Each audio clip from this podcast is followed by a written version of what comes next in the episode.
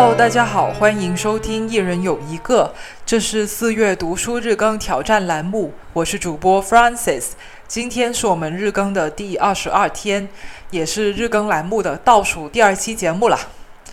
那今天呢，我想跟大家聊一本我在此前二十一期节目里面都从来没有涉及过的一个领域的书。它是一本关于建筑设计跟空间设计方面的书，名字叫做《雕刻大地：林荫和他的艺术世界》。那我不太清楚大家是否了解林英这个人，呃，我想他的名字可能对于大部分听众来说都有一点点的陌生，但我相信你一定知道他的姑姑是谁，因为他的姑姑呢就是我们大名鼎鼎的民国才女，中国著名的建筑师林徽因女士。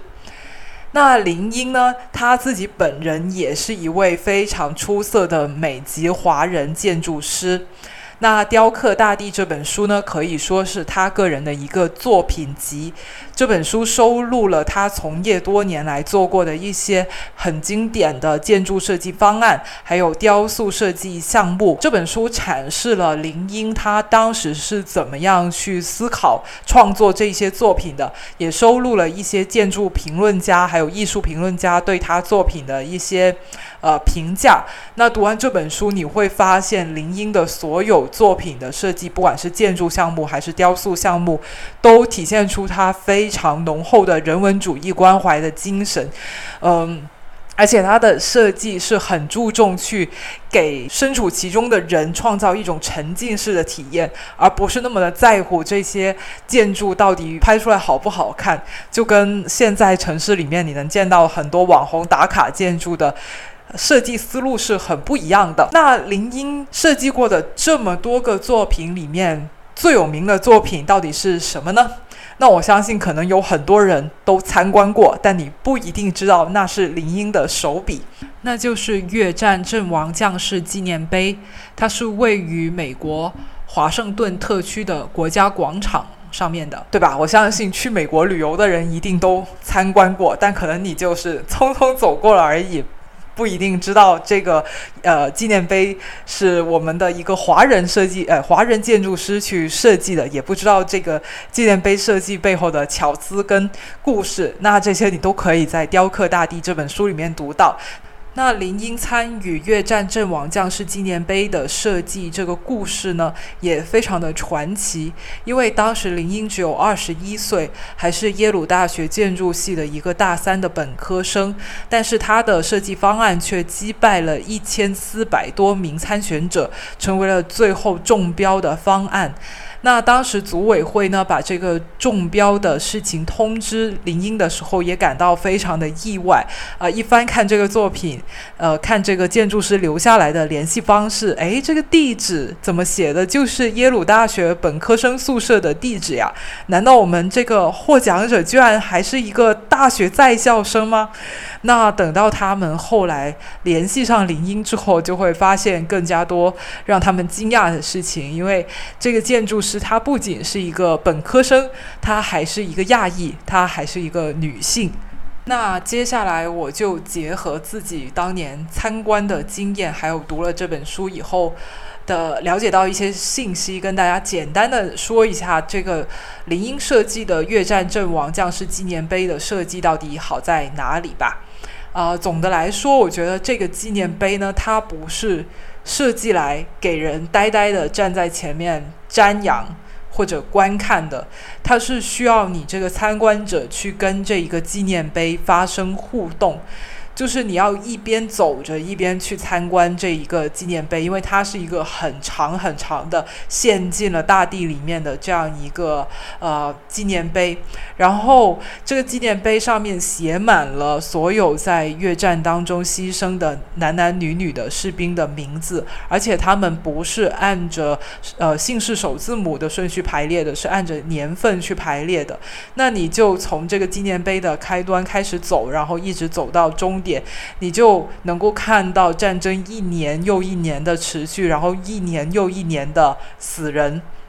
你就在这个走的过程当中，好像有一种用一种很浓缩的方式重新经历了一遍这一个战争，重新经历了一遍这种创伤跟生命的逝去，它带给，所以它带给人的这个嗯触动是非常的大的。同时，它的这个呃建筑，因为啊不，同时它这个纪念碑是用了一个抛光的大理石的呃石壁嘛，那所以这个表面是非常的光滑，你是可以让自己的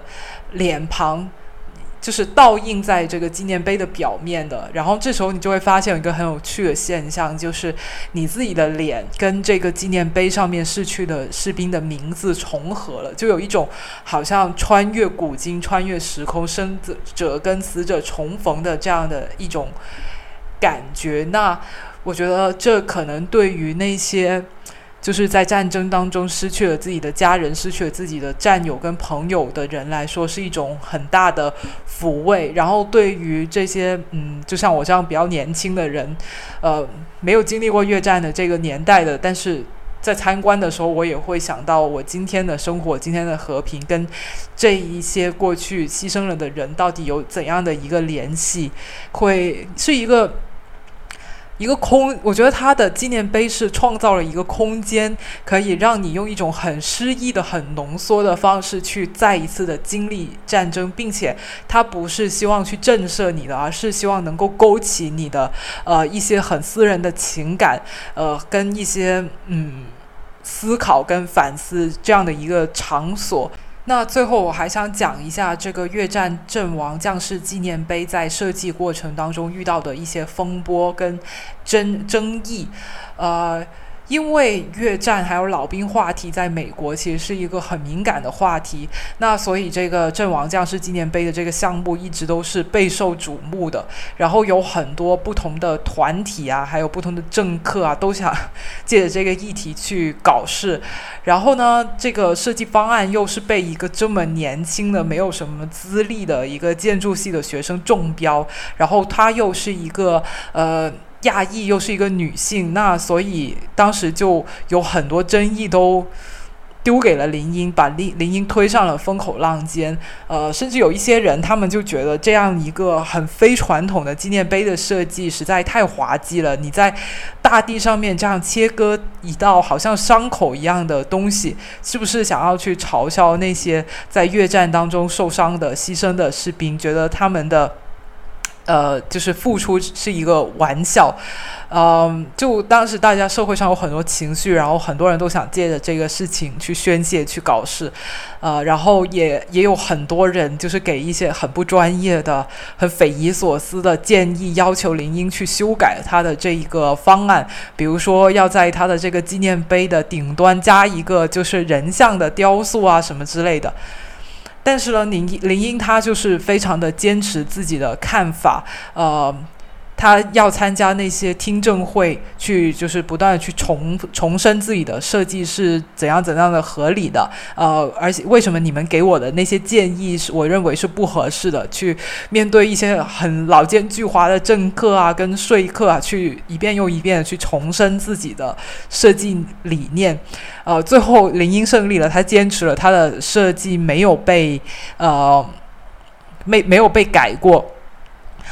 呃，那这些情节呢，都是我在一部关于林英的纪录片，名字叫做《林英强烈而清晰的洞察力》这部电影、这部纪录片里面看到的。呃，我印象非常深刻，当时林英很年轻，就是他就是长头发、圆圆脸，像长得像小小丸子一样，然后在那个很大型又有媒体的、又有政客、又有游说的团体、又有越战老兵的这样一场听证会上面，要力排众剑，坚持自己的。呃，设计还要不要得罪他们任何一方的人？就当时我看那个片段，他讲话的时候，他声音都是发抖的。但尽管如此，他都没有被这一些人、被这些社会压力所吓退。我就觉得他真的是小小的身躯里面，就是包含着无穷大的能量。我觉得非常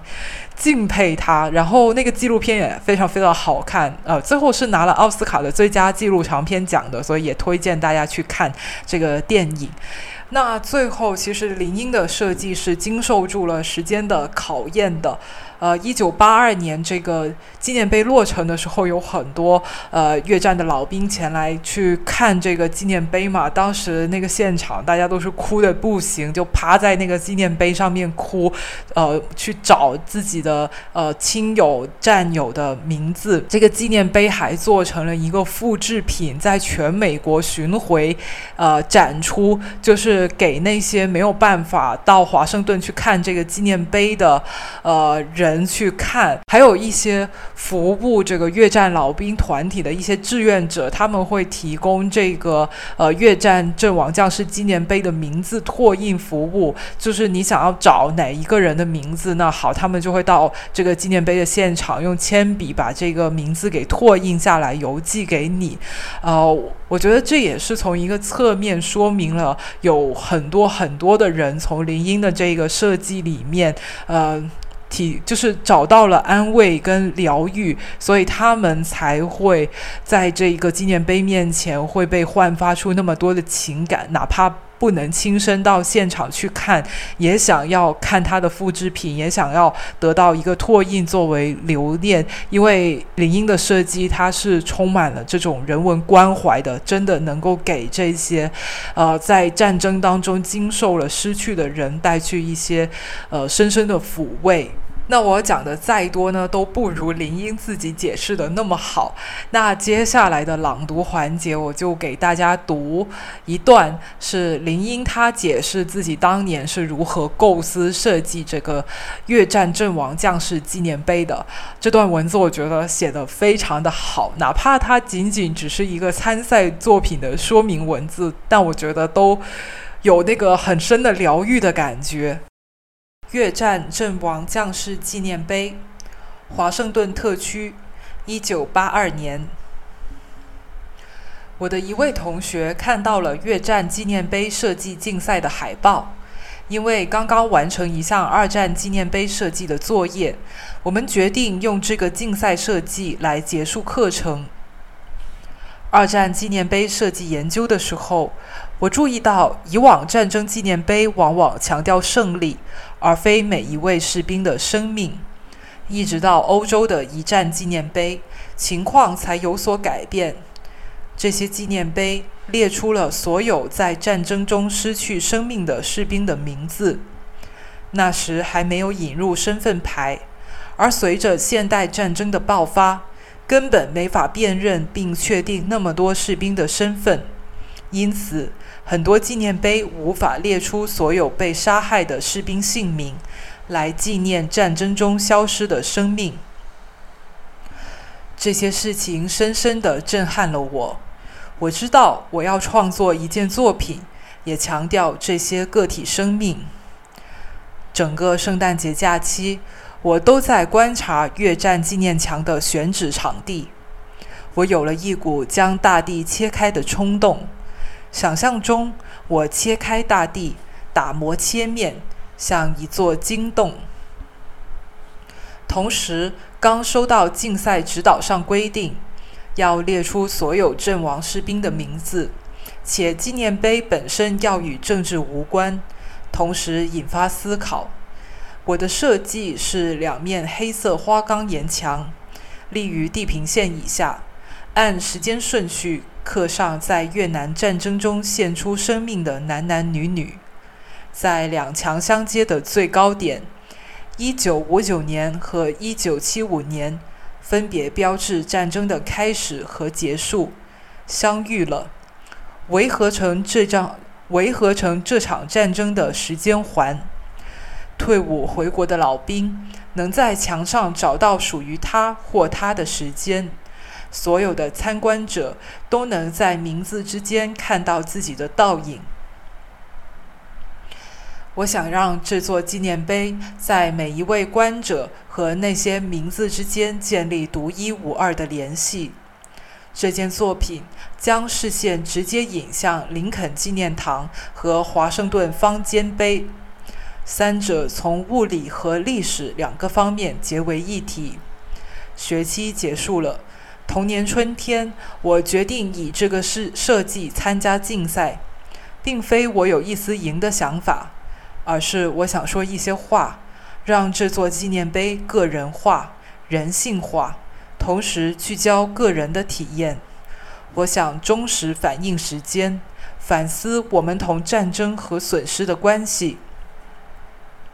巧的是，在提交设计的几周前，我的导师之一文森特·斯库利在我选修的一门课上提到了我研究过的一座一战纪念碑——鲁琴斯在蒂耶普瓦尔为纪念索姆河战役中牺牲的英国士兵而建的纪念碑。他把这座纪念碑描述成一段旅程，终点是对损失的觉察。我意识到他描述的这种体验与我设计的越战纪念碑如此相似，尽管形式上毫无相同之处。课上我就开始为为设计撰写文字，直接在参赛板上手写，现在还能看到一些涂改，然后提交了设计。越战阵亡将士纪念碑设计方案说明文。行走在这片公园，纪念碑好似大地上的一道裂痕，一条长长的黑色抛光石墙从大地之中慢慢浮现，又渐渐没入大地。走进纪念碑的过程中，地面缓慢倾斜向下，从任意一边都是。墙体从地面升起，向前延伸，在前方低处汇成一点。走进纪念碑墙体围合的草坪，很难看清墙体上雕刻的名字。这些名字似乎数也数不清，密密麻麻，让人喘不过气。那是一个个生命，不是一个个数字。这座纪念碑不是献给某个人，而是纪念战争中失去生命的所有人，男人和女人。这座纪念碑并没有被打造成一个永恒不变的瞬间，而是一个活动的作品，需要我们在进出之间去解读它。通道本身是一道缓坡，缓慢地降至起点，但正是在这起点。纪念碑的意义得到充分展现。两面墙的交接处，右侧上方刻着第一位阵亡士兵牺牲的日期，接紧接着按照时间顺序刻上阵亡士兵的名字，名字随着墙体一起消失在大地尽头，又随左侧墙体从地面浮起，再度回到原点。墙根刻着最后一位阵亡士兵牺牲的日期，于是战争的开端和结束相遇了，成了一个完整的圆，而这个圆被大地切割成一个钝角，其他部分又融于大地之中。转身准备离去的时候，两面墙伸向远处。将我们的目光引向左侧的华盛顿纪念碑和右侧的林肯纪念堂，也将越战纪念碑带入历史。我们活着的人清楚地感受到这些生命的逝去。带着这份强烈的逝去感，每个人自行决定是排遣这种感觉，还是与之和解。死亡终究是个人的事情。纪念碑围成的区域是一块安静的地方，适合回顾与反思。黑色的花岗岩墙长两百英尺，约六十一米，最低处距离地面十英尺，约三米，逐渐升至地面高度，有效阻隔外界声音。这样的高度和长度。并不会带给人威胁或封闭的感觉。实际的场地开阔平缓，既能提供私密感，又能接受纪念碑南面的阳光。周围草坪环绕，墙内地面亦是如此。为这里再添一份宁静。所以，纪念碑献给那些逝去的生命，也供我们缅怀逝者。纪念碑的起点大约位于场地的中心，碑体朝着两侧的华盛顿纪念碑和林肯纪念堂各延伸二百英尺。两道墙都是单面嵌入大地，高点处起点处高十英尺，从地面向下，高度逐渐降低，直至一端没入大地。墙体计划用质地坚硬的抛光黑色花岗岩铸成，用朴素的 Trajan 字体刻上阵亡将士的名字。字体高度四分三英寸，约两厘米。每个名字预留出六九英寸，约二十三厘米的长度。纪念碑的设计需要重塑墙体围合范围内的地形。并修一条可行走的坡道，但墙体大部分区域要尽可能保持原样，包括树木。整个场地应建成一座供众人游乐的公园。好，那今天的朗读到这里就结束了。嗯。非常推荐大家去读林英的这个作品集《雕刻大地》。呃，不过小小的提醒一下，就是呃这本书呢它有点贵，然后网上面有一些可以免费读的电子版，但是我个人呢非常不建议去读电子版，因为设计书嘛，他们是非常讲究这个呃书籍的排版的。那所以实体书的排版是非常非常的好看，很赏心悦目，呃，读这本书也是一个很愉快的体验。但是电子版完全没法把这些精髓给展现出来，电子版的排版就是一场灾难。所以呢，我非常不建议大家去读电子书，呃，而是尽量去找实体的版本去读。你可以看一下图书馆有没有可以呃读的，但是那么贵的书一般。可能很难借阅，它只会有一本阅阅览本。那你也可以可以考虑去买一本，呃，原价是两百多块钱，那可能，嗯，有折扣的话不需要这么贵吧。呃，但是我觉得它也是一本值得收藏的书，因为时不时你心情烦躁的时候，你可以把这本书再拿出来再。翻阅读一下林英的文字，还有他的作品的那些画面，都能给一给人一种很宁静、很平静的一种感觉。嗯，其实我觉得，就是说一些真正能让人感到安慰的一些作品吧。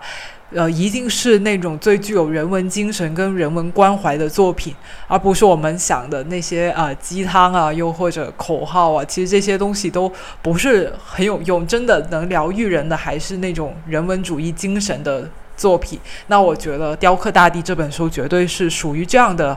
一个作品的，所以我觉得，嗯，如果你有这个预算去买一本，购入收藏，然后时不时翻开看也挺好的。啊，那今天的节目到此结束了，我们明天再见，拜拜。